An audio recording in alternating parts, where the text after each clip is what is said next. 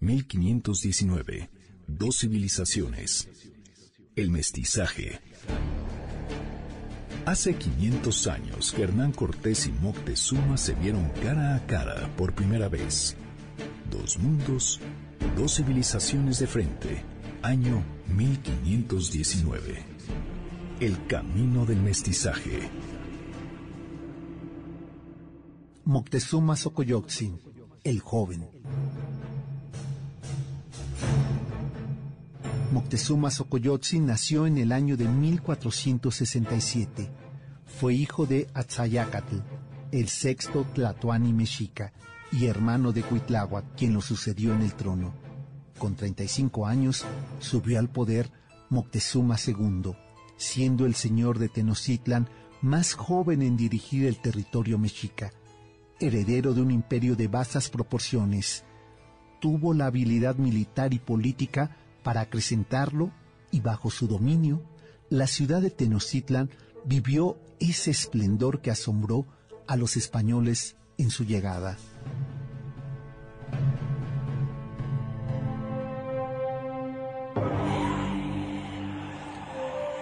Moctezuma II se dice que era muy religioso y se le reputaba como un hombre sensible y avesado en las artes.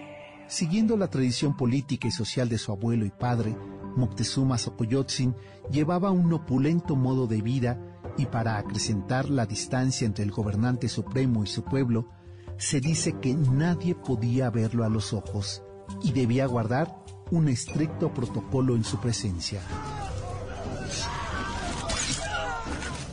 El señor de Tenochtitlan siguió los preceptos militares y políticos que su padre y abuelo habían marcado para gobernar el imperio mexica, aunque su juventud impuso sobre las tierras aztecas nuevas estrategias de dominio, tributo y poder ante su pueblo gobernado. Moctezuma II heredó de Ahuitzotl un enorme imperio, el más grande y poderoso jamás visto en la época prehispánica, pero sus propios afanes de engrandecerlo y fortalecerlo no desmerecen en absoluto.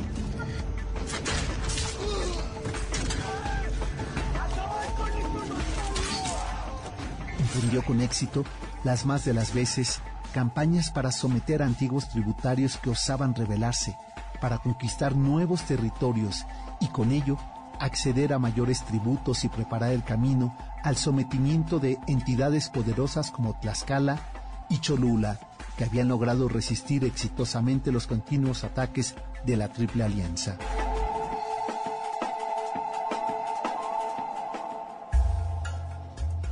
Moctezuma II, el joven, tuvo un sistema político de expansión, de lujo y poder. Asumió su función de gran Tlatoani, sometiendo, dominando y haciendo más fuerte y poderoso el imperio mexica. Además de hacer uso de conocimiento militar y su amor por lo exótico, que enfundado en plumas y piedras preciosas, representó el mejor sentido de poder de un señor azteca. Los últimos días de Moctezuma II son los que marcaron el inicio del fin de su imperio. En 1519, a las costas de Veracruz, Hernán Cortés inicia su marcha a la ciudad de Tenochtitlán.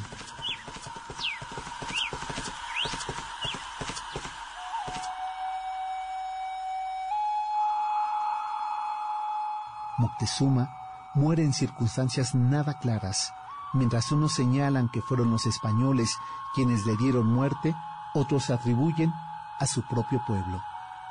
El 30 de junio de 1520 muere el último de los tlatoeque mexicas que ejerció con plenitud el poder que le daba encabezar el imperio más extenso y vigoroso de la época prehispánica.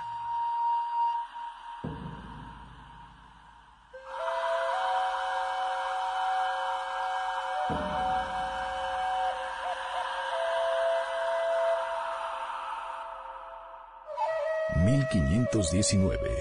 Dos civilizaciones. El mestizaje.